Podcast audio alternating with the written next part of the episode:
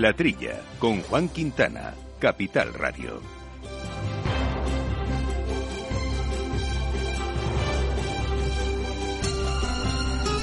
Muy buenos días, gente del campo. Buenos días, amigos del campo y de sus gentes. Eh, bienvenidos, como todas las semanas, a esta hora de agricultura, de alimentación, de ganadería, de asuntos eh, agroambientales que hacemos con Jorge Zumeta, mando los controles técnicos. Y aquí, colaboradores habituales, eh, Jauma Segales, eh, Jauma. Muy buenos días a todos. Y Jesús Moreno ahí en la distancia. Jesús, ¿cómo estamos? Hola, hola Juan, buenos días. Muy bien, muchas gracias.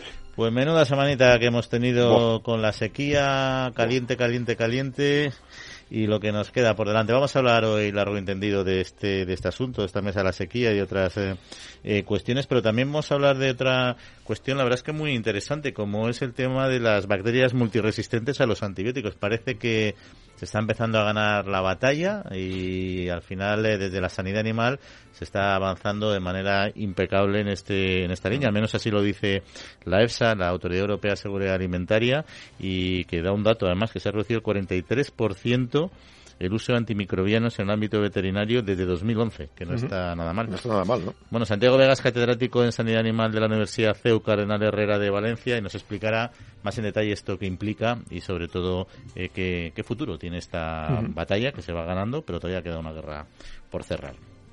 Y también vamos a conocer un proyecto pues muy interesante, un, los premios de la cátedra Agrobank que han sido entregados este recientemente y en concreto a un proyecto de elaboración de vino naranja de la denominación de origen protegida Condado de Huelva. Pues vamos a hablar con el director de esta cátedra, con Antonio Ramos y, y también con los premiados por este premio que conoceremos un poquito más en detalle. Nos gusta a nosotros mm.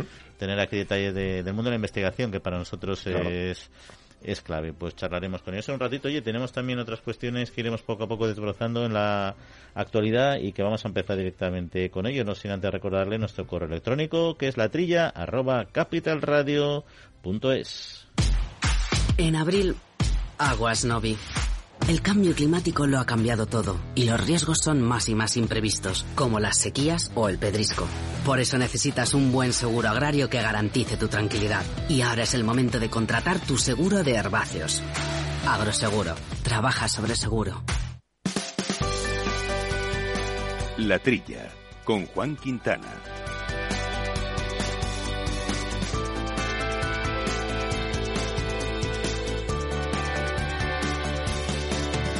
Bueno, pues eh, como decíamos, Jesús y yo me comenzamos con el tema de la sequía. Se reunió la mesa de la sequía mm. al final, se estaba pidiendo por el sector reiteradamente eh, por una falta de agua histórica que amenaza al campo. Y bueno, se planteó de todo, niveles, eh, medidas a nivel europeo, nacional, autonómico. Sobre todo se hizo, yo creo que en importante diagnóstico, pero me da la sensación de que el sector está un poco ya cansado de, de diagnósticos. Claro, muchas reuniones. Eh, a ver, en definitiva, eh, de lo poco que se compromete el Ministerio es intentar buscar flexibilidad con la PAC.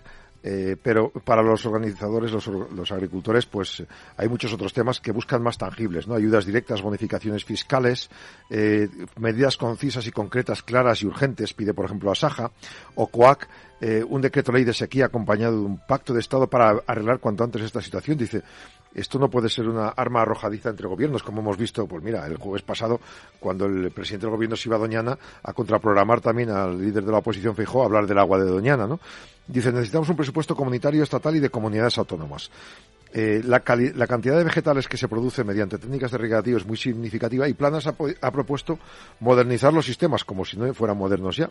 España tiene 3,8 millones de hectáreas de regadío. Dice que el debate no es si regadío sí o no, que sí que hay que tenerlo, pero hay que modernizarlo, utilizar aguas no convencionales, recicladas y desaladoras.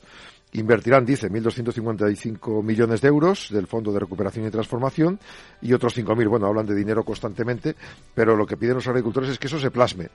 No las cifras, sino que se vaya notando. Eh, el valor medio de las precipitaciones desde inicio del año, desde el 1 de octubre, es un 24% inferior al valor normal en esta época, en este otoño-invierno eh, y hasta primavera. Eh, además, eh, UPA, por ejemplo, ha pedido una batería de medidas para mitigar los efectos con propuestas legislativas, económicas, fiscales, hídricas y de seguros agrarios. Uh -huh. Ahí está, Jesús, eh, un poco lo que decíamos la semana pasada, ¿no? Mucha buena voluntad, pero problema complejo. Sí, eh, yo creo que debía, bueno, mesa de la sequía. La mesa de la sequía se, sería de, de, de llamar mesa de la crisis de la agricultura eh, en estos momentos desde luego, por la sequía. Pero como ha dicho Jaume, son todas palabras y cifras. Al gobierno le encanta decir cifras. 2.000, 2.100 millones de, euros, más 1.200 del Fondo de, Recuperación. Eh, en fin, muchos millones. Eh, el ministro solo habla de, de, de incluso de desaladoras. Pero es que hay un problema, eh, Jesús, perdona, es que el, el, problema del agua, bueno, eh, eh aunque pongas mil millones de euros, el agua no va a caer del cielo. Lo que hay que invertir es en los trasvases que nunca han querido invertir. Bueno, vamos a ver, esta, esta reunión tiene dos, puntos eh, que es muy concretos. Uno, ayudas ya inmediatas, como cuando hay una, una tormenta y arrasa un pueblo y se, y se declara eh, zona catastrófica. Pues ahora mismo hay en el secano, en la agricultura española, hay una zona catastrófica. Con lo cual, punto uno, ayudas directas, fiscales, de ayuda, de crédito, en fin, de subvenciones, eh, ese, ese es un tema, el tema uno. Y tema dos, que la conciencia de una vez por todas, a ver si de verdad se empieza a trabajar para un futuro en el famoso Plan Hidrológico Nacional. Fíjate, fíjate un matiz eh, que leía yo este jueves, un dato, los eh, pantanos de la zona sur, digamos, sur y levante, están al 25% de promedio, algunos están mucho más secos. Las de meseta, entre Castilla y León y Castilla-La Mancha, sobre todo Castilla y León y Madrid, 60%. Y las de Cornisa Norte, 70%. Si hubiera un trasvase lógico, unos trasvases lógicos de punta a punta, que se pueden hacer de pantano a pantano, podías minimizar ese problema en el sur. Quitando un 15% al agua del norte y un 10% a la de la meseta, arreglas el sur. Sobre todo extrayéndola cuando tienen superávits. Claro. Porque al final. En lugar de abrir las, presas en, invierno en el País Vasco, que se pueda bajar para acá. Debe ser una. A ver, yo entiendo que se, técnicamente se puede hacer, eh, serán horas faraónicas, pero es que horas faraónicas se han hecho, se, han partido continentes por la mitad con los canales del Suez, de Panamá. La cantidad de tubos que hay metidos bajo los océanos. Bueno, es, que, hay muchas horas faraónicas. Esto es una obra de infraestructura abordable. No somos ingenieros hidráulicos en ese sentido, ni ingenieros de caminos, pero desde luego siempre esa cuenta que has dicho tú llama la atención. Porque muchas veces luego, el problema es que el agua se utiliza como arma política entre cuencas y entre comunidades autónomas pero al final tú no tienes que extraer el agua del Ebro o de las cuencas del norte cuando haya justo en verano. Tú lo que haces es almacenarla en, en, épocas donde hay superávit y se pierden, ¿no? Yo nunca llego a entender eso, debo ser muy ignorante. Y ahora están rompiendo presas y pantanos en muchos sitios porque dicen que hay que mantener el cauce legal para los patos y tal, pero cada presa que rompes es posibilidad de, embalsar agua. Sí, sí, sí, en fin. De todos modos, eh, sí, Jesús, ¿ibas a decir algo? No, iba a decir que, hablando de, de, de trasvases, e, ese tubo ese gasoducto que cruza la península sin ningún problema. ¿eh? y, va hasta Europa. Vamos, sin ningún problema técnico y, y, tecnológico. Unos tubos subterráneos que traigan agua, pero, pero, claro, a unos, a unos pantanos, a unos, a unos receptorios al sur, eh, del norte al sur. Si, es que sobra agua en, el Ebro y en el Duero, señor mío, es que esa es la lección que se debería de sacar claramente y un compromiso firme del gobierno para, empezar, aunque no sean más con los proyectos. Que, se empiece ya de, una vez, ¿eh? a margen de lo otro, de las ayudas puntuales como, como las que sean, como las que procede en un caso catastrófico, como, como, este. Dice el ministro que secano, que, que siembren y que recojan lo que puedan. Oiga, yo no siembro, para no recoger nada no me gasto. es lo que va a pasar. El girasol, el girasol y el arroz no lo van a sembrar. Las siembras ya que se han hecho van a sufrir mucho. Las, las tardías, o sea, las tempranas van a sufrir, bueno, ya están sufriendo, se van a perder buena parte. Y las tardías todavía se pueden recuperar. Los agricultores dicen que se está perdiendo entre el 20 y el 40% de sobre todo. Pero es que no se van a sembrar. O sea, es que algunas el arroz y el girasol a, los costes que Eso significaría que habrá menos producto, lo vamos a pagar más caro. Eso es como la energía. Si tú atacas la energía por abajo, desde el principio, pues haces que toda la cadena tenga costes menores. Si tú luego subvencionas con un 5% en el supermercado la compra de un producto, lo que tienes que hacer es que al, productor le salga más barato. De todos modos, fíjate, yo en el tema, bueno, 100% de acuerdo con eso. Yo el tema del agua es que creo que no es un problema que se vaya a solucionar en torno a una mesa por muy buena voluntad que tengan las personas que hay ahí, porque el problema del agua que tenemos en España es un problema que va mucho más allá de España. Es un problema de cambio climático, es un problema global y claramente está subiendo la, sequía de sur a norte igual que las cosechadoras en verano. Y eso es, eso es imparable ahora mismo. Entonces, al final, la única solución de paliar el problema del cambio climático y, por lo tanto, compensar a, media, a, largo plazo y poder revertir de alguna manera este tema son grandes acuerdos a nivel global, a nivel mundial, y eso no se ha producido y es que ni se va a producir. O sea, yo no veo a los estados de las grandes potencias del mundo firmando un pacto eh, medioambiental realmente operativo y con compromisos económicos en los distintos países. no se va a hacer. Y cuando se decida hacer, ya será irreversible totalmente. Con lo cual, al final, yo veo tremendamente complejo esta, esta, esta solución. Fíjate que Planas, eh, abundando en esto, hablaba de regadío sostenible y un apunte que ha añadido a esta primera noticia es que hay que potenciar más las desaladoras porque ahora los precios de la energía están más baratos. Pero claro, cuando se encarezca el precio de la energía estamos en las mismas. El tema está en que, eh, claro, había que poner muchos centenares de desaladoras en toda España y que llegue a 30, 40 kilómetros pero, pero yo las desaladoras no me parecen mal. Si a mí que haya desaladoras, o sea, tú al final con un, un problema tan grave como es el problema del agua en España, tienes que tener una solución multifactorial. claro, pero hay que hacerlas. tienes que explotar las que hay, hacer nuevas desaladoras, por supuesto, hacer equilibrar el agua con eh, excedentaria con las cuencas, por supuesto, optimizar la tecnología de los regadíos y más te diré todavía, la tecnología genética, que es que al final lo que no tiene sentido es que haya conocimiento sobrado para producir para, para poner en el mercado cultivos que pueden eh, eh, producir con muchísima menos agua, con muchas menos necesidades hídricas y que se están vetando por cuestiones ideológicas. Exacto. Pero al final, vale, no, no tienes agua, pues consigue plantas que consuman menos agua. Exacto. Y eso se puede hacer y se está haciendo en muchos países, pero en Europa no dejan. otro problema coyuntural que es absurdo que no se, que no se esté dando solución. Por eso la gran mesa tiene que ser a nivel de la Unión Europea. Como mm. dices, Plana dice regadío sostenible, vale, desaladoras. Y luego habla de 200.000 hectáreas de primera generación para ahorrar agua y digitalización a las comunidades de regantes. Seguramente está muy bien esta ayuda, pero como tú bien dices, es son muchos parches y es mejor sentarse y hacerlo de hoy. Lo primero de todo, autorizar, levantar el veto a los productos transgénicos y permitir que se cultiven y, eh, cultivos transgénicos resistentes a la sequía. Si eso se permite en el mercado europeo, la industria se encargará de seguir avanzando en este campo que ya han avanzado bastante. Pero mientras tengan veto el mercado europeo, pues, pues evidentemente no avanzan. Así es. En fin, otra, otra, otra cuestión, si quieres, si te parece, antes de entrar con el primer tema, que es la inflación, que frena a la industria alimentaria, que creció solo el 1% en 2022. Sí, es un informe de, de, FIAP, de la Federación de Industrias de Alimentación, y ha estructurado 10 problemas, 10 cuestiones, ¿no? Antes estaba creciendo el 4,5 en los últimos años, ahora el 1,5. Claro, crecer el 1,5 no está mal, pero es que es crecer un tercio respecto a los últimos años. Uno, la estructura. Un sector de pymes ha perdido un 0,3% de empresas. Solo hay 49 empresas del sector de distribución con más de 1.000 empleados. Dos, eh, aportan 48.000 millones de euros a las arcas públicas. Tres, es el 20% de la industria manufacturera y el 3,5% del PIB. Incremento de costes. Han soportado entre el 14 y el 18% de incremento de costes eh, toda la distribución. Eh, contención de los márgenes. Los han subido solo al 15%, con lo cual tienen 2, 3, 4 puntos por medio eh, de, de caída. Luego, ha caído el consumo, 1,7% en este año ya respecto al año pasado. Avanza el empleo y en especial en femenino aumentan en un 5,2% el número de empleados y el y las, la parte femenina 39%. Y luego Cataluña y Andalucía son quienes aportan más eh, y ha caído también el volumen de exportaciones de alimentación. Eh, ha caído un 7%. Eh, y eso es importante. y luego el peso de la innovación. Más de 30.000 empresas agroalimentarias, 760 son innovadoras. Es decir, que aunque sean pymes, están apostando por la innovación, como estabas diciendo tú ahora. Oye, oye, Jaume, no has hecho ninguna referencia a los 48 mil millones de euros. Exacto, que aportan a ingresos públicos. Que, aportan al erario español, la, la, FIAP, vamos, los, componentes, la industria de, que, que, ampara de la FIAP. ¿eh?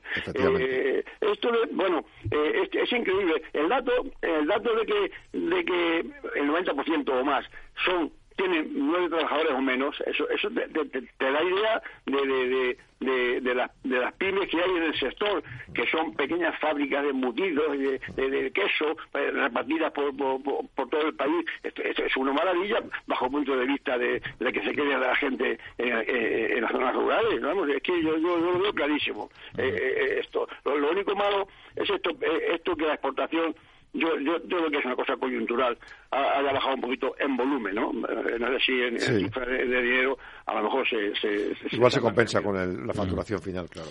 Bueno, pues hasta aquí este primer eh, bloque de, de, análisis y vamos a entrar con un tema apasionante como son las bacterias, los antibióticos, los antimicrobianos, pero va a ser en unos instantes.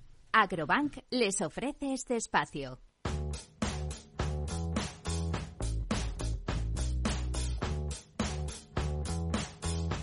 La Trilla, con Juan Quintana, Capital Radio.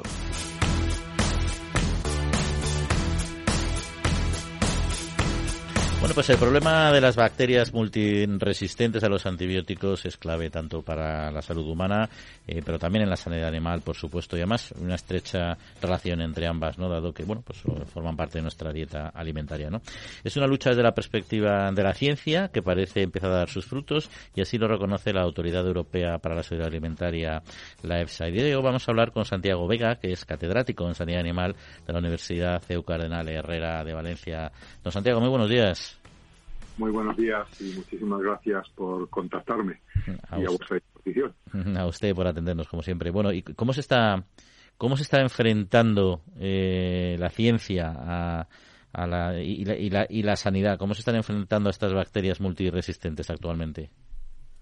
Bueno, básicamente eh, yo creo que, el aspecto más importante donde se está poniendo eh, más énfasis eh, es, por un lado, la, la, comunicación. Es decir, yo creo que, que, lo que estáis haciendo en este momento vosotros es muy importante, es decir, poner en común con la sociedad el problema de algo que se llama, para que nos demos cuenta de la importancia de lo que estamos hablando, se habla de pandemia silenciosa. O sea, ahora que acabamos de medio cerrar una pandemia donde hemos estado realmente preocupados, pues ya antes teníamos lo que llamamos nosotros pandemia silenciosa, que son precisamente las resistencias a los antimicrobianos. O sea que por un lado, la comunicación, informar a la sociedad de que es un problema y que es un problema muy serio, y por otro lado está la investigación.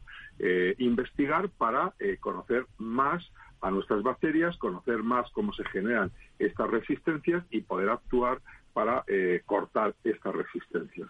Y como bien has dicho, algo muy, muy, muy importante que tenemos que tener en valor todos es que no es solo un problema de, de las personas, con un uso inadecuado de los antimicrobianos, sino que también lo es de nuestros animales, tanto animales de cría como animales de compañía. Nuestros perros también tienen resistencia a los antimicrobianos.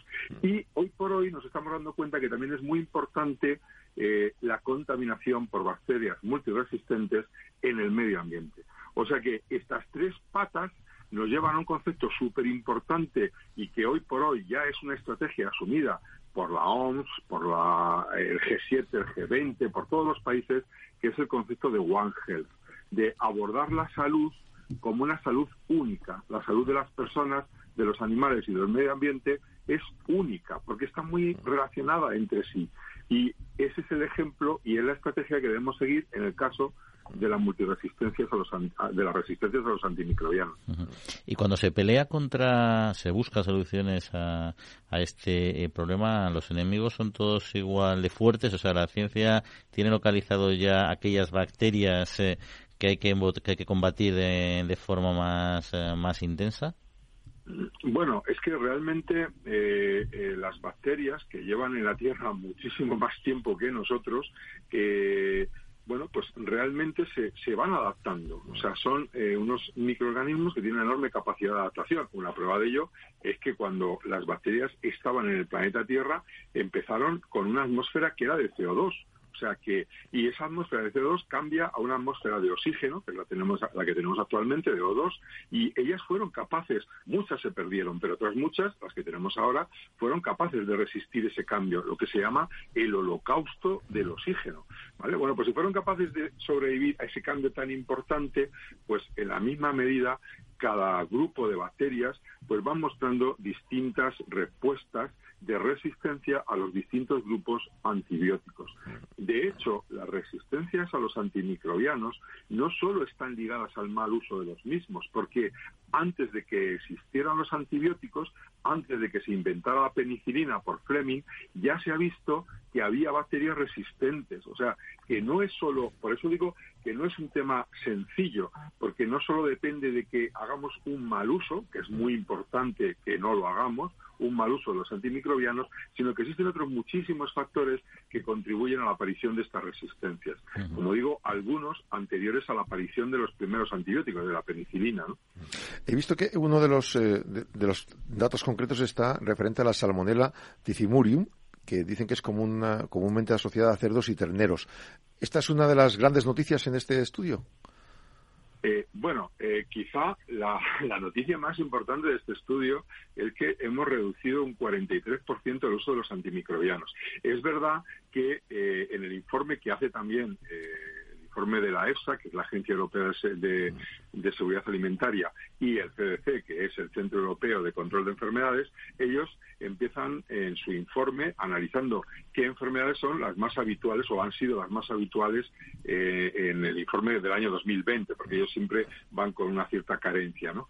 Y entonces, efectivamente, las dos más importantes, la primera es campylobacteriosis y la segunda es salmonella, ¿no? Pues en esta medida nos preocupa saber cómo, eh, cómo se comportan estas dos frente a, los antibióticos. ¿no? Y entonces, bueno, pues sí que los datos que se han visto es que en el caso de Campylobacter jejuni ha ido decreciendo la resistencia a los antimicrobianos. Por lo tanto, eh, en concreto a la eritromicina, ¿no? Entonces, esto es muy importante porque si las dos más prevalentes, las más presentes eh, en Europa, son las que a su vez están reduciendo eh, sus resistencias a los antimicrobianos, vamos bien, o sea, vamos bien porque es algo muy positivo, ¿no?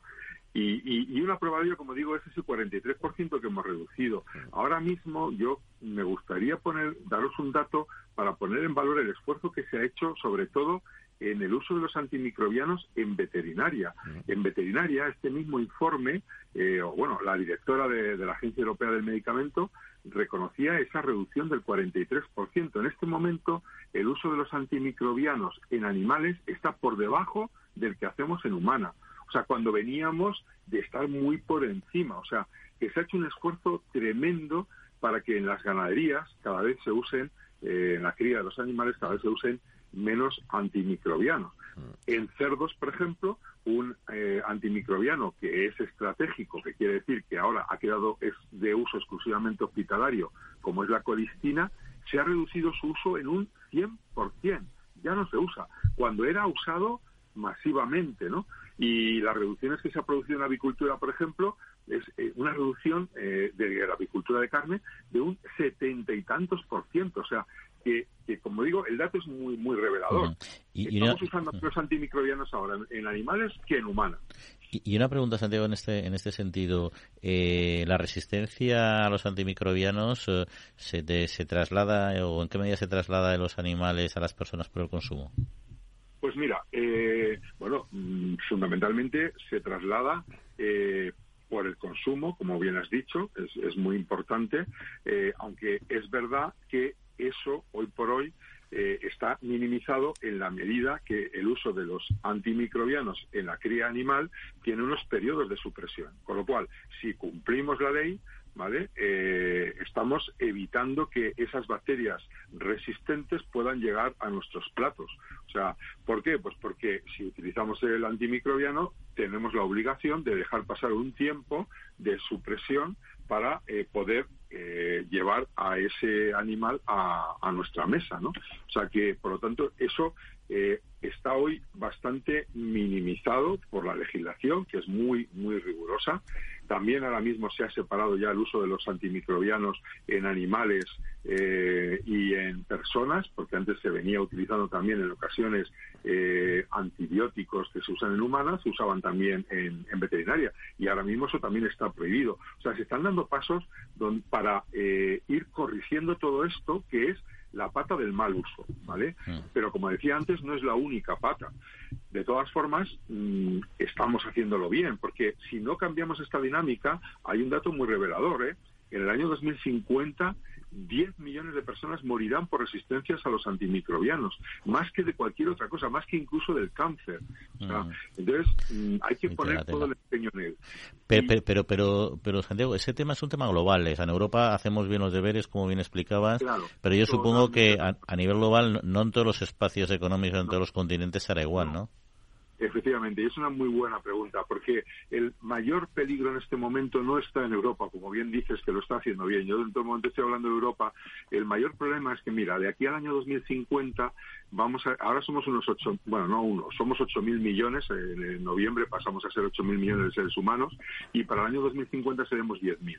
Tenemos que incrementar un 70% la cantidad de proteínas que se producen para dar de comer a esos dos mil millones. Bien, en los países ricos eh, cómo criamos animales sin enfermedad, porque no podemos tener enfermedad en nuestras granjas. La enfermedad reduce eh, el, balance de beneficio de la granja.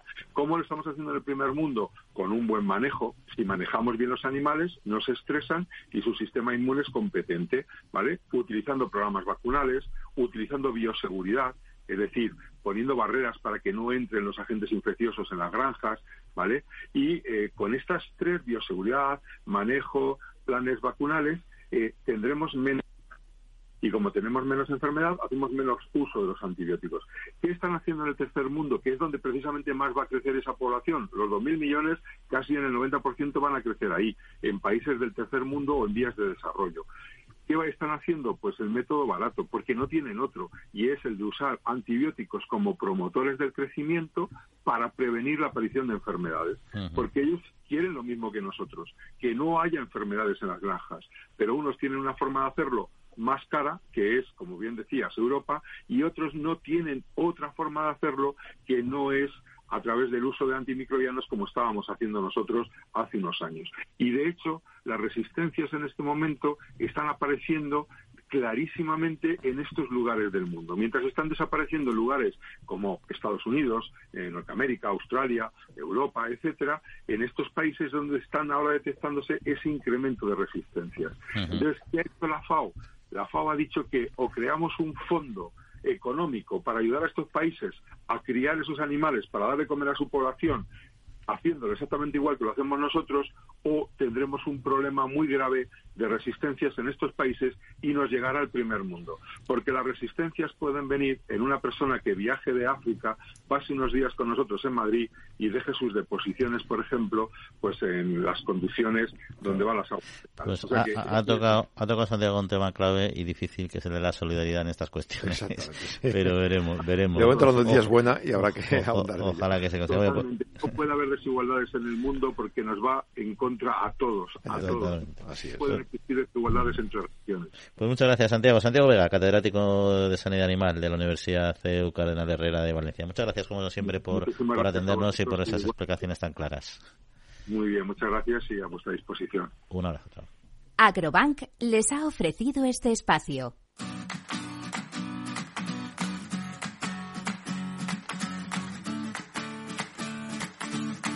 La Trilla, con Juan Quintana.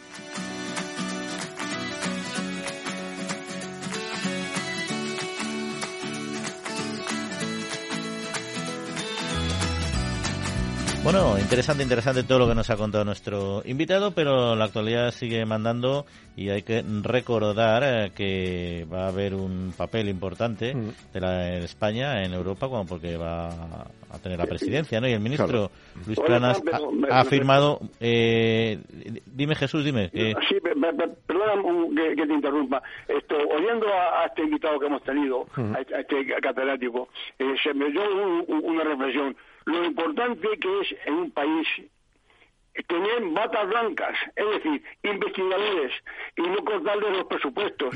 Qué, importante es que haya investigadores como, como este hombre dedicado a, investigar, que tendrá su, su, equipo correspondiente. Eso, eso me, me, hace a mí, a que los gobiernos todo lo que dediquen y destinen a, la investigación y a, fomentar estos estos laboratorios donde donde se estudia esta cosa tan importante que luego se, se, pasan a la, a, la productividad y, tienen unos efectos increíbles yo, yo, yo, sueño por ejemplo con el, eh, eh, nuestro maestro Ramón y Cajal el bonito ahí con yeah. y, y, el tío la, la carmó en el mundo, ¿eh? eh es increíble. esto de, ¿eh? 100% de acuerdo, Jesús, pero prevalece a veces el cortoplacismo porque las elecciones son cada cuatro cada años. Cuatro años y no es fácil, no es fácil. inversiones son a largo término, así es. Pero, pero bueno, en fin. Oye, pues no, comentábamos simplemente que como España va a ocupar la presidencia de la Unión Europea, eh, nuestro ministro de Agricultura, Luis Planas, ha dicho que esto va a permitir eh, progresar en la autonomía estrategia, estratégica del sector primario. No sé si lo veis así. Dice, bueno, que eh, va a haber siete consejos de ministros de Agricultura, dos de ellos de carácter informal. Luego también se va a tratar temas de prioridad como tecnologías nuevas en la agricultura, temas pesqueros. Se ha programado una veintena de reuniones y actos. Eh, Planas ha dicho que uno de los principales objetivos de esta presidencia es el debate de nuevas técnicas genómicas en la producción vegetal que se abordará en un consejo en Córdoba. Y también un reglamento de información alimentaria facilitada al consumidor y una propuesta legislativa sobre la iniciativa marco de sistemas de alimentación saludable.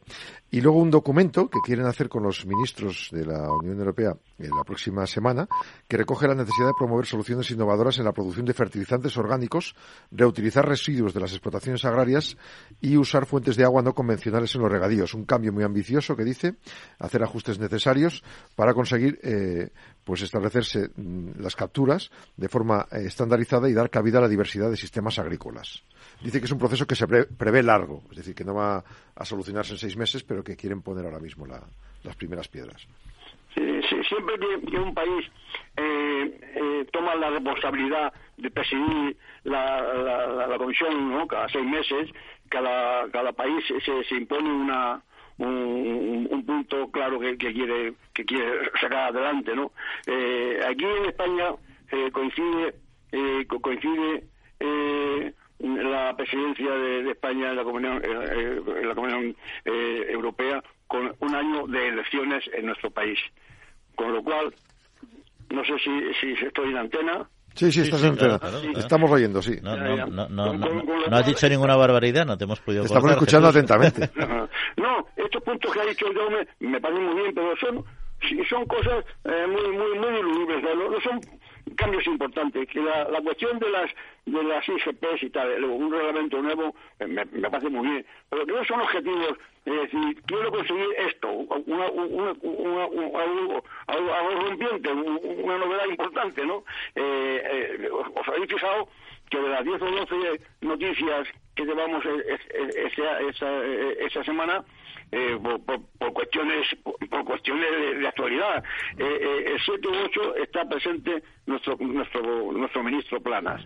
Claro, porque está... aparece como artista invitado, que se llama. Es el más activo. De, hecho, ha estado también ha estado en el salón de gourmet de la Feria de Alimentación de, calidad y ha defendido precisamente las marcas de calidad. Sí, sí, sí igual, lo dije, la marca de calidad, todo me parece muy bien. Mira, yo tengo un sobrino que vive en Santiago, en Santiago de Chile y está muy metido en la economía del país, tiene una fábrica de embutidos y tal. Entonces, ha estado, ha estado allí planas eh, en Chile, que no, no sabíamos, el, tío, estoy invitado eh, en, la Cámara de Comercio eh, porque vive planas y me han invitado a la reunión. ¿Qué, qué, qué, qué, qué puedo decir? Y le dije, digo, mira, planas eh, España va a coger la presidencia de la Comisión Europea este, este semestre que viene. Y, y este hombre seguramente que va a hacer allí publicidad de, de de, la Comisión como, como, como, ministro de Agricultura del país que va a presidir la ETA. Y efectivamente, así ha sido, me ha dicho mi sobrino, que, así ha sido. hay, que, hay que venderse. Pero fíjate, Planas aquí en, en, este, en esta inauguración eh, ha explicado que sobre las DOP dice, somos uno de los tres países que más tenemos reconocidas. Estamos tramitando 21 más IGPs. Dice, los productos están rodando, el valor económico de estos, 7.000 millones de euros. Hay 300.000 productores implicados, 8.000 industrias Dice, son alimentos fundamentales para la salud, para el desarrollo de la sostenibilidad y eh, dice que quiere que la Comisión Europea modifique unos reglamentos de las figuras de calidad y de que España, junto a otros Estados miembros que están trabajando ya, consigan que sea mejora y no recorte. Es decir, que aumentemos y no recortemos. Y va a ser durante la presidencia de turno actual de Suecia o la de España cuando se consiga más eh, denominaciones de este tipo. Sí, ahí está el papel de la presidencia de España en la Unión Europea, que efectivamente eh, no sé si si nuestro presidente del gobierno en su reunión con John Biden le va a poner sobre la mesa los temas agrícolas y con suerte nos No estaría mal, ¿eh? Que le dijera, oye, a ver si la aceituna y todo eso, Ahí está, que nos quiten por lo la aceituna y algunos otros que tenemos ahí ahí coleando. Pero, pero bueno, es lo que, lo que tenemos. Los temas de calidad son relevantes, desde luego. Y yo creo que lo de comer bien eh, es importante. Pero hay, hay un montón de marcas de calidad y el problema que hay ahora, no es un problema, vamos, lo, la singularidad es que no somos capaces de conocerlos. Hablamos de los vinos de España, por ejemplo, por un ejemplo, para pasar lo mismo en aceites, en quesos, etcétera, mm. y es que no, no, conoces ni la décima parte de, de todos los que tenemos en nuestro, en nuestro mercado. Así es. Y, y, de hecho el vino con denominación de origen quiere reivindicar eh, eh, su valor ¿no? como, como punta de lanza, ¿no? quiere instaurar la celebración a nivel nacional de un día de vino de carácter festivo, claro, no puede ser de otra manera, y que visibilice esta cuestión. Sí, este el presidente de la conferencia de consejeros reguladores, esto te va a interesar, Jesús, pues eh, que agrupa todas las denominaciones. El 13 de mayo quiere una jornada que antes era Día Movimiento Vino de O y ahora va a ser pues precisamente este nuevo nombre, ¿no? Este año el evento quiere hacer un brindis colectivo de forma simultánea en los sitios más emblemáticos, eh, porque dice que las de O están eh, fijando población en el medio rural, contribuyen a generar riqueza, la jornada quiere reivindicar que España dedica un día al menos nacional al vino. Eh, el representante de la CERP ha dicho que en muchos casos los consumidores no somos conscientes de lo que supone un vino con denominación de origen. El reto del sector es eh, crecer en valor. Dice, mm, eh, también hay que añadir que hay un gran salto de valor. Y luego hay un aspecto de precios. Dice, el objetivo principal es eh, también conseguir demostrar que eh, no hay que sangrarse la cartera para poder beber un buen vino de España. Y eso es verdad. Con decantarse por una botella que valga 5 o 6 euros, en adelante se puede disfrutar y mucho. Hay que ponerlo en valor y hay que contarlo.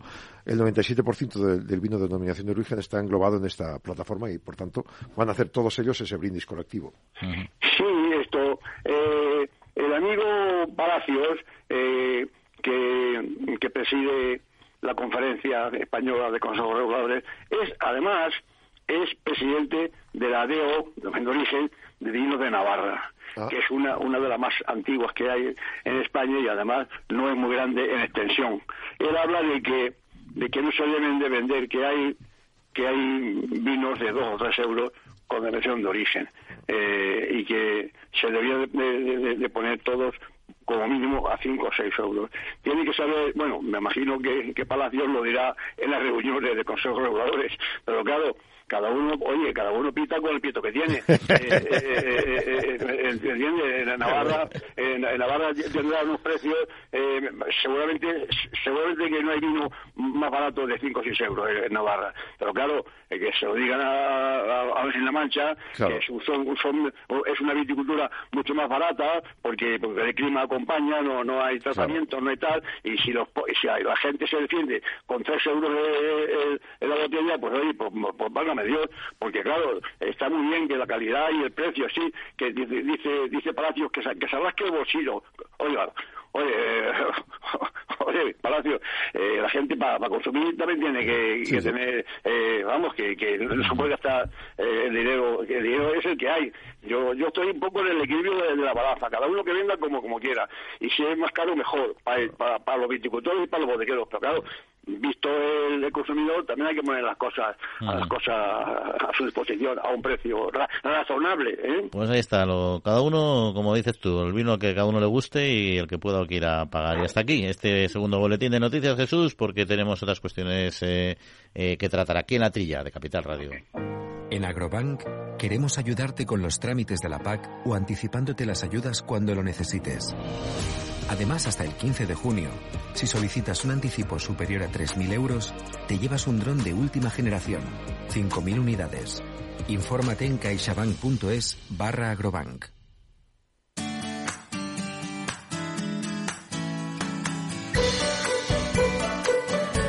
La Trilla, con Juan Quintana, Capital Radio.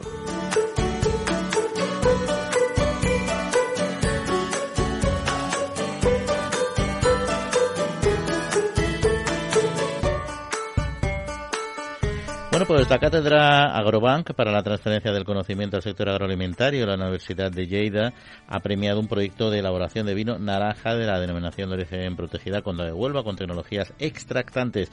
Bueno, se trata de un proyecto que pretende acotar el periodo de maceración y envejecimiento del vino eh, y un equipo de investigadores de la Universidad de Cádiz liderado por la doctora Remedios Castro con la colaboración de las bodegas José Miguel Martín lo han, lo han desarrollado. Hablaremos de este proyecto, pero primero queríamos hablar con don Antonio Ramos, que es director de la Cátedra Agrobank. Don Antonio, muy buenos días. Bueno, para que nuestros oyentes lo conozcan mejor, eh, ¿qué es la Cátedra Agrobank, eh, calidad e innovación en el sector agroalimentario y cuándo se constituyó? Bueno, la Cátedra Agrobank es, es, un proyecto de colaboración conjunto entre lo que es Agrobank, que ya sabéis que es la línea de negocio agrario de CaixaBank, está especializada en el sector agroalimentario, y la Universidad de Lérida. Esta, esta cátedra se constituyó el 15 de marzo de 2016, por lo tanto ya acabamos de superar los, los siete años de actividad. ¿Y cuáles son las iniciativas que podríamos destacar que han realizado desde, desde entonces? Principalmente hacemos cuatro actividades dentro de lo que es la cátedra, más allá de que de vez en cuando pues hacemos alguna cosa extraordinaria, como el patrocinio de algún congreso o alguna subvención especial, pero lo que es, digamos, la, la cartera actual de actividades que hace la cátedra son cuatro. Eh, lo primero que hacemos es una jornada anual, cada vez se hace en un punto diferente de España y sobre una temática diferente.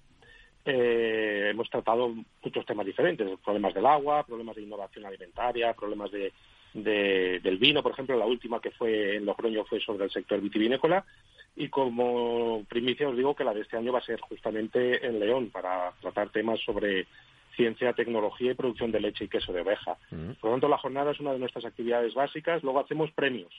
Hacemos un premio a la mejor tesis doctoral, que está muy bien situado dentro de lo que son los premios a este tipo de, tesis doctorales, puesto que es un primer premio dotado por 5.000 euros y más un accessit dotado con mil euros. La verdad es que la respuesta es muy buena. Tenemos casi casi un centenar de candidatos todos los años con una elevadísima calidad científica.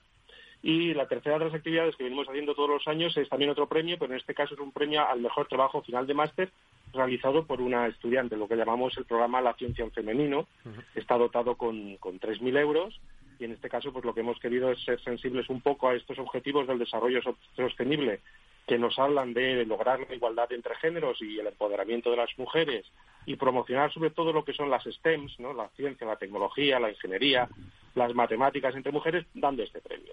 Y por último, que está muy relacionado con lo que se va a hablar después eh, del vino que ha sido el premio de este año, damos una ayuda a la transferencia del conocimiento a equipos de investigación de universidades españolas o de centros de investigación españoles, que está dotado con 15.000 euros y cuya finalidad es grupos de investigación que tienen eh, innovaciones o descubrimientos muy cercanos ya a poder ser transferidos al sector, eh, se presentan en esta convocatoria de la mano de una empresa que esté interesada en esa invención y les damos esta financiación última para poder dar este último paso de transferir el conocimiento e incluso llegar a un producto que puede llegar a estar en las estanterías del mercado. Y, una pregunta, Antonio, eh, ¿cuál es la relación de un, de un proyecto de la universidad como el que dirige con el sector productor? Sobre todo me refiero a lo que es la, la necesaria transferencia de conocimiento. Pues justamente es lo que comentaba, es, es, eh, una relación estrechísima. ¿no? Nosotros, a la hora de premiar o a la hora de dar tanto los premios a las tesis doctorales, trabajos final de máster o estas ayudas, lo primero que miramos es que detrás hay una empresa interesada, que la tesis, el trabajo final de máster o la ayuda eh, tenga una componente práctica, que haya una empresa que esté interesada en aprovecharse de esos conocimientos generados por la academia para transferirlos directamente al sector y de hecho durante estos siete años lo hemos lo hemos visto no como muchos de nuestros premiados al final han conseguido posicionar sus invenciones en el en el mercado sí ¿Sí? Y sí, eh, no, disculpe, disculpe. Eh, pues si, le parece, eh, vamos a hablar precisamente de este proyecto, este proyecto que ha sido premiado Vino Naranja de la Denominación de Origen Protegida, y le pedí a Jaume si podía hablar con su, con su directora, la directora del proyecto, la doctora Remedios Castro. Jaume, pudiste hablar con ella, si, si te parece, escuchamos vuestra conversación, ¿vale? Perfecto. El premio de la Cátedra Agrobank para la transferencia de conocimiento al sector agroalimentario de la Universidad de Lleida, como les contamos, ha premiado al proyecto de elaboración de vino naranja de la DEO protegida Condado de Huelva con tecnologías extractantes. Es un proyecto en el que están investigadores de la Universidad de Cádiz, y también las bodegas, José y Miguel Martín. La lideresa del equipo de la Universidad de Cádiz es la doctora Remedios Castro. Remedios Castro, buenos días. Hola, buenos días, ¿qué tal? ¿En qué consiste antes que nada este vino naranja? Bueno, pues este vino naranja es un vino bastante con bastante tradición en lo que es la denominación de origen del condado de Huelva y es un vino que mm, de una forma mm, sencilla simplemente consiste en macerar eh, cáscaras de naranja en lo que es el, el vino de la variedad característica del condado de Huelva, que es la variedad, una variedad de uva blanca, la variedad Salema, eh, durante un cierto tiempo y su posterior envejecimiento en botas de madera. es decir, es un vino macerado con cáscaras de naranja, para definirlo de una manera corta y clara. Bien, entonces lo que están ustedes implementando es un sistema para eh, aminorar el tiempo de esta maceración.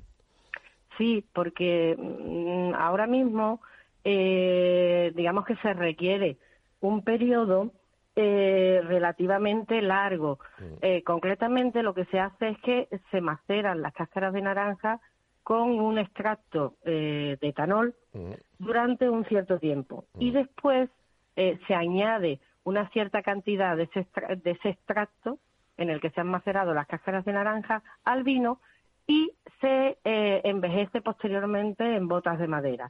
De tal manera que, bueno, pues eh, necesitamos para elaborar el vino eh, algo más de dos años.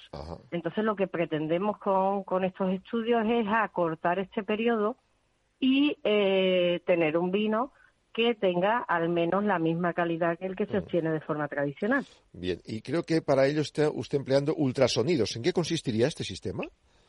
Bueno, pues eh, eh, son una serie de ondas eh, que lo que hacen es crear microburbujas, por definirlo de una manera sencilla, crear microburbujas en lo que es la superficie del líquido en contacto con el sólido, en este caso en contacto con eh, virutas de madera y eh, cáscaras de, naranja, pieles de naranja. De tal forma que estas microburbujas, al crearse sobre la superficie del sólido, eh, facilitan y aceleran la extracción de los componentes del sólido hacia el líquido, es decir, facilitan la extracción de los componentes, en este caso de las cáscaras de naranja y de los chips de madera hacia el líquido y enriquecen el líquido, en este caso el vino, mm. en dichos componentes.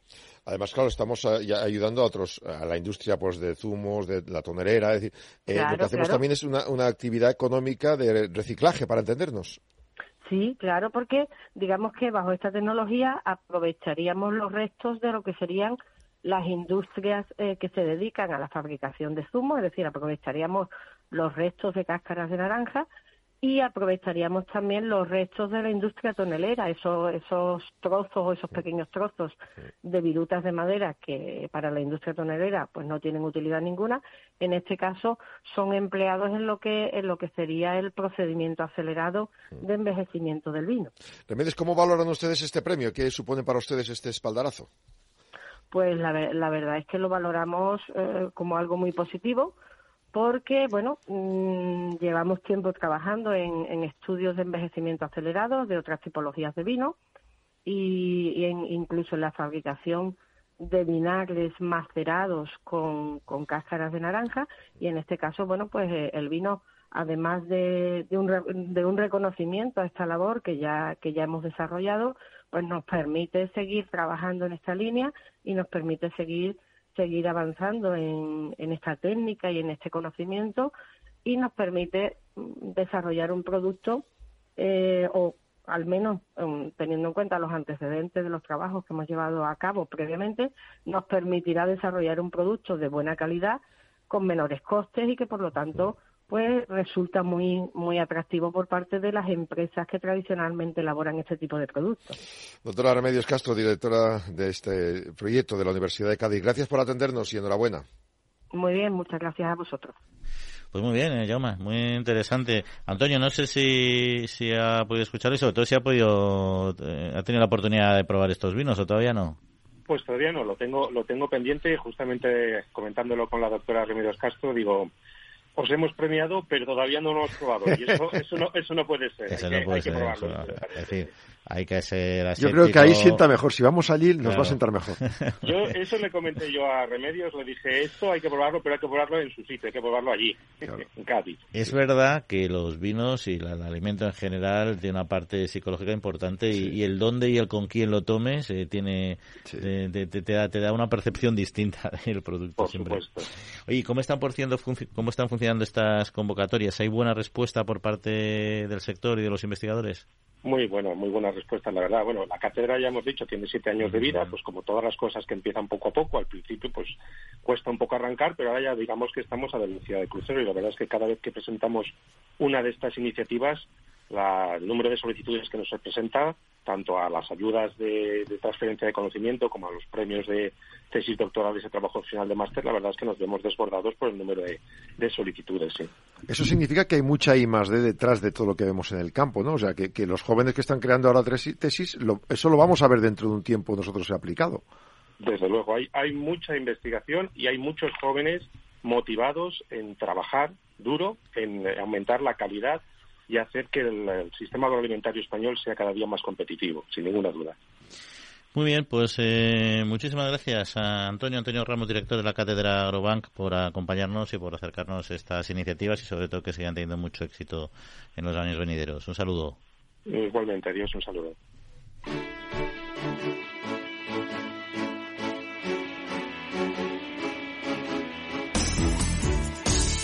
La Trilla, con Juan Quintana, Capital Radio.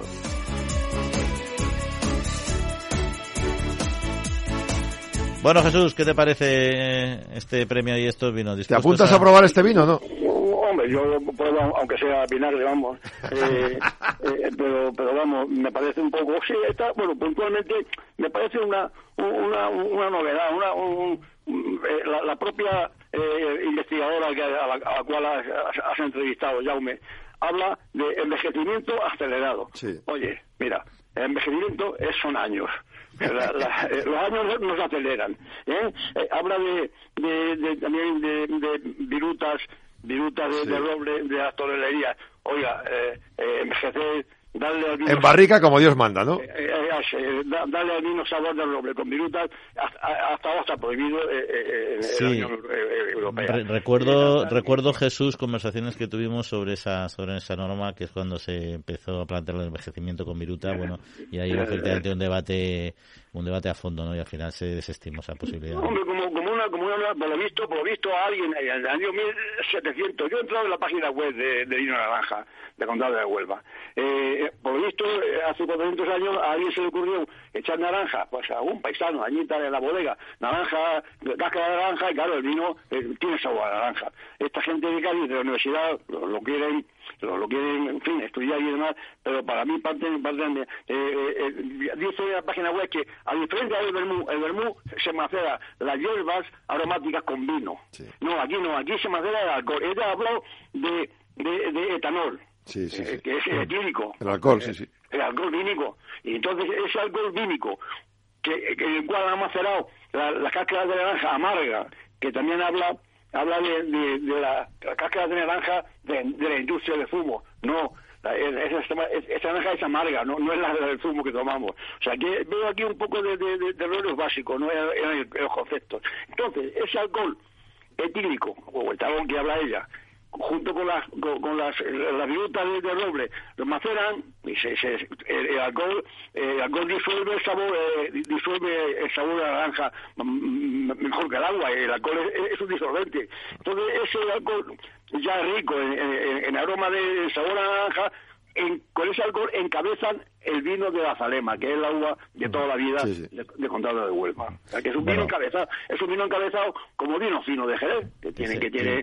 una graduación y luego lo encabezan con alcohol etílico. Nada, nada de particular. Bueno, que sepas, Jesús, que a, pesar de tu crítica constructiva no me has quitado las ganas de probar este vino. ¿eh? Bueno, bueno, efectivamente. cuanto más... Hay que probarlo y picar algo con él y luego ya decidiremos. y, nos alegramos de ese despistado que le echara la bronca por tirar las naranjas al suelo, las mondas, y dijo, pues si no las naranjas al suelo las tiro al tonel. y, ahí, ahí, nació la tradición. Bueno, me lo he inventado, que nadie tome nota de eso como referencia.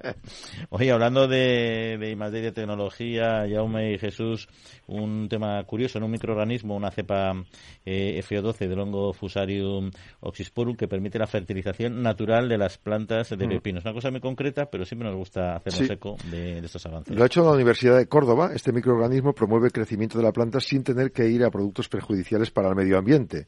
Es muy perjudicial este hongo para muchos cultivos, pero la cepa FO12 es no patogénica, no causa enfermedad y se ha demostrado que es un biocontrol interesante.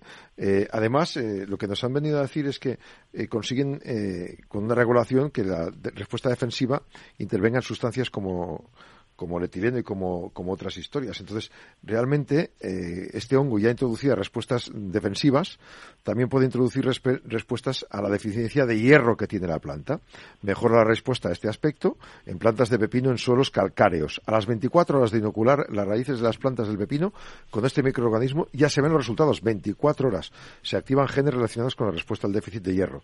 Este tipo de microorganismos biofertilizantes, además de incidir en sostenibilidad medioambiental, son elementos naturales, evitan el uso de, síntesis química y ayudan a regular las comunidades de microorganismos. El objetivo final, dicen, es crear un bioestimulante que permita proteger los cultivos del ataque de patógenos y mejorar su nutrición férrica.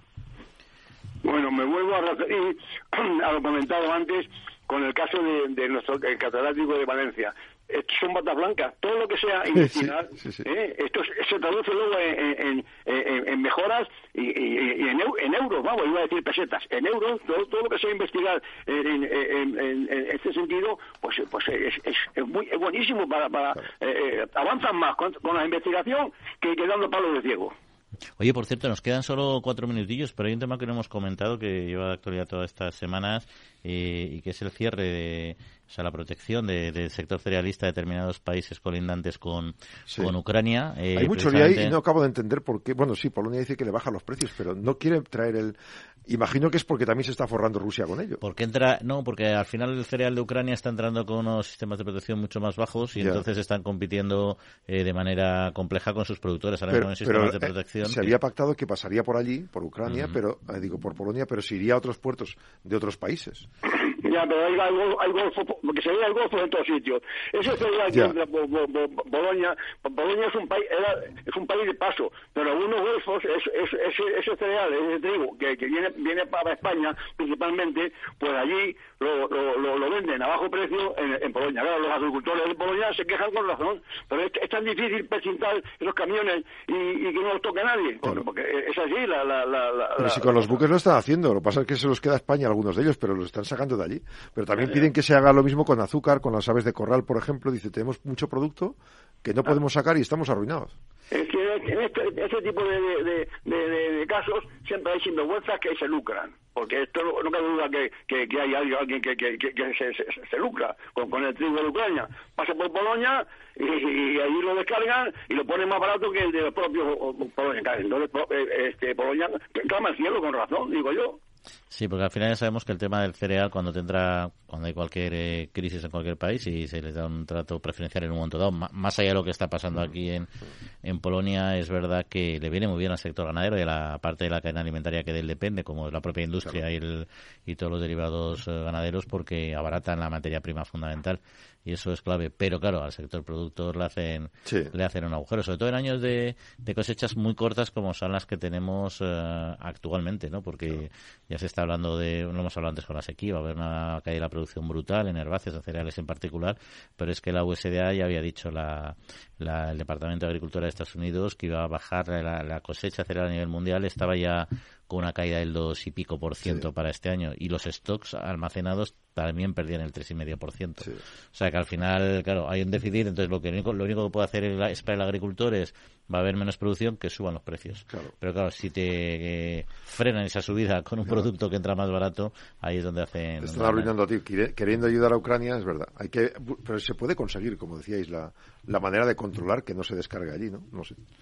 Sí, ahora habrá que hacerlo. Oye, pues se nos va acabando ya el tiempo. ¿No sé si tenéis alguna otra cuestión que queráis eh, comentar antes de cerrar? Jesús, el programa, ¿tienes que un tema ahí en cartera ahí? ¿Algún comentario? No, no, no, no, no, hemos comentado los piropos que, que le echa la, la, la UAG, y, y, y, la UPA a, a Yolanda Díaz a, la ministra Yolanda Díaz, sí, sí. Sí, bueno, por el tema de, de las contrataciones que han caído en 34%. Claro, viene a decir eso, que se ha multiplicado por 10 los contratos indefinidos y por tanto se ha, se ha, se ha reducido a, a, la décima parte los contratos temporales. y que eso les hace un roto, claro. Efectivamente. ¿Y qué hace la gente? Pues alarga las cosechas para, para con menos gente poder hacer el trabajo en vez de coger gente nueva. Claro, pero el, el dato es el mismo. Es decir, si hay X miles de trabajadores en el campo, esos X miles están trabajando cuando toca y están sin trabajar cuando toca. Llámales como sea, temporales, indefinidos, pero están sin trabajar cuando no se puede trabajar. Perfectamente. Un tema complicado. Bueno, pues esta es la, la Unión de, de Agricultores, eh, la Unión de Uniones de Agricultores y Ganaderos, que suele ser bastante crítica, bastante cañera, oye, defiende sus intereses.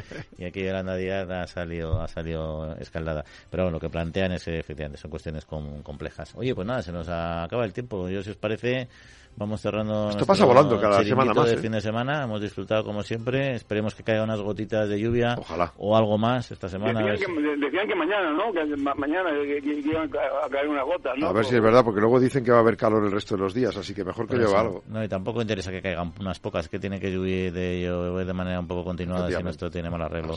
Bueno, pues miraremos al cielo, a ver si llueve a gusto de todos por una vez, aunque sea excepcional. Oye, pues nada, me Jesús, que paséis buena semana. Igualmente, un saludo a todos. la próxima. Y agradecemos a Jorge Zumeta al mando de los controles técnicos y a todos ustedes les recordamos nuestro correo electrónico para cualquier comentario que nos quieran dejar, que es la trilla arroba capitalradio.es y en siete días volvemos a estar con ustedes. Que pasen muy buena semanita y sobre todo, cuídense. Un saludo.